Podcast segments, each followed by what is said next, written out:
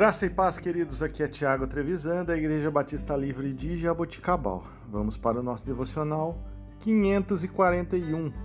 Texto de hoje, Tiago, capítulo 4, versículos de 6 a 10. Mas ele nos concede graça maior. Por isso diz a Escritura: Deus se opõe aos orgulhosos, mas concede graça aos humildes. Portanto, submetam-se a Deus Resistam ao diabo e ele fugirá de vocês. Aproximem-se de Deus e ele se aproximará de vocês. Pecadores, limpem as mãos e vocês que têm a mente dividida, purifiquem o coração. Entristeçam-se, lamentem-se e chorem. Troquem o riso por lamento e a alegria por tristeza. Humilhem-se diante do Senhor e ele os exaltará.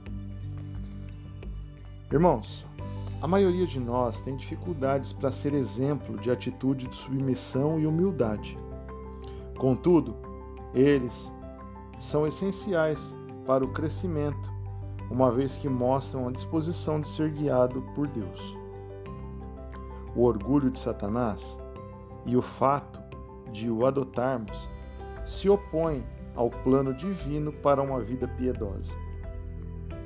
E como muitos de nós já sabem, por experiência própria, o caminho do orgulho e do egoísmo leva apenas à confusão e à, e à contenda. O verdadeiro contentamento só é obtido quando entregamos nossa vida ao Senhor e seguimos seu plano. Ao admitir os nossos erros e humildemente buscarmos fazer a vontade de Deus, estaremos cada vez mais próximos dele Conforme chegamos mais perto do Senhor, Ele renovará a nossa vida espiritual. Eu gosto muito do versículo 8. Aproximem-se de Deus e Ele se aproximará de vocês. A palavra é clara, requer de nós uma atitude, requer de nós buscar ao Senhor. O Senhor, ele é pronto para nos abençoar e pronto para vir ao nosso encontro. Mas nós precisamos dar o passo em direção a ele. A obra de salvação não depende de nós. A obra de salvação é do Espírito que convence do pecado, da justiça e do juízo.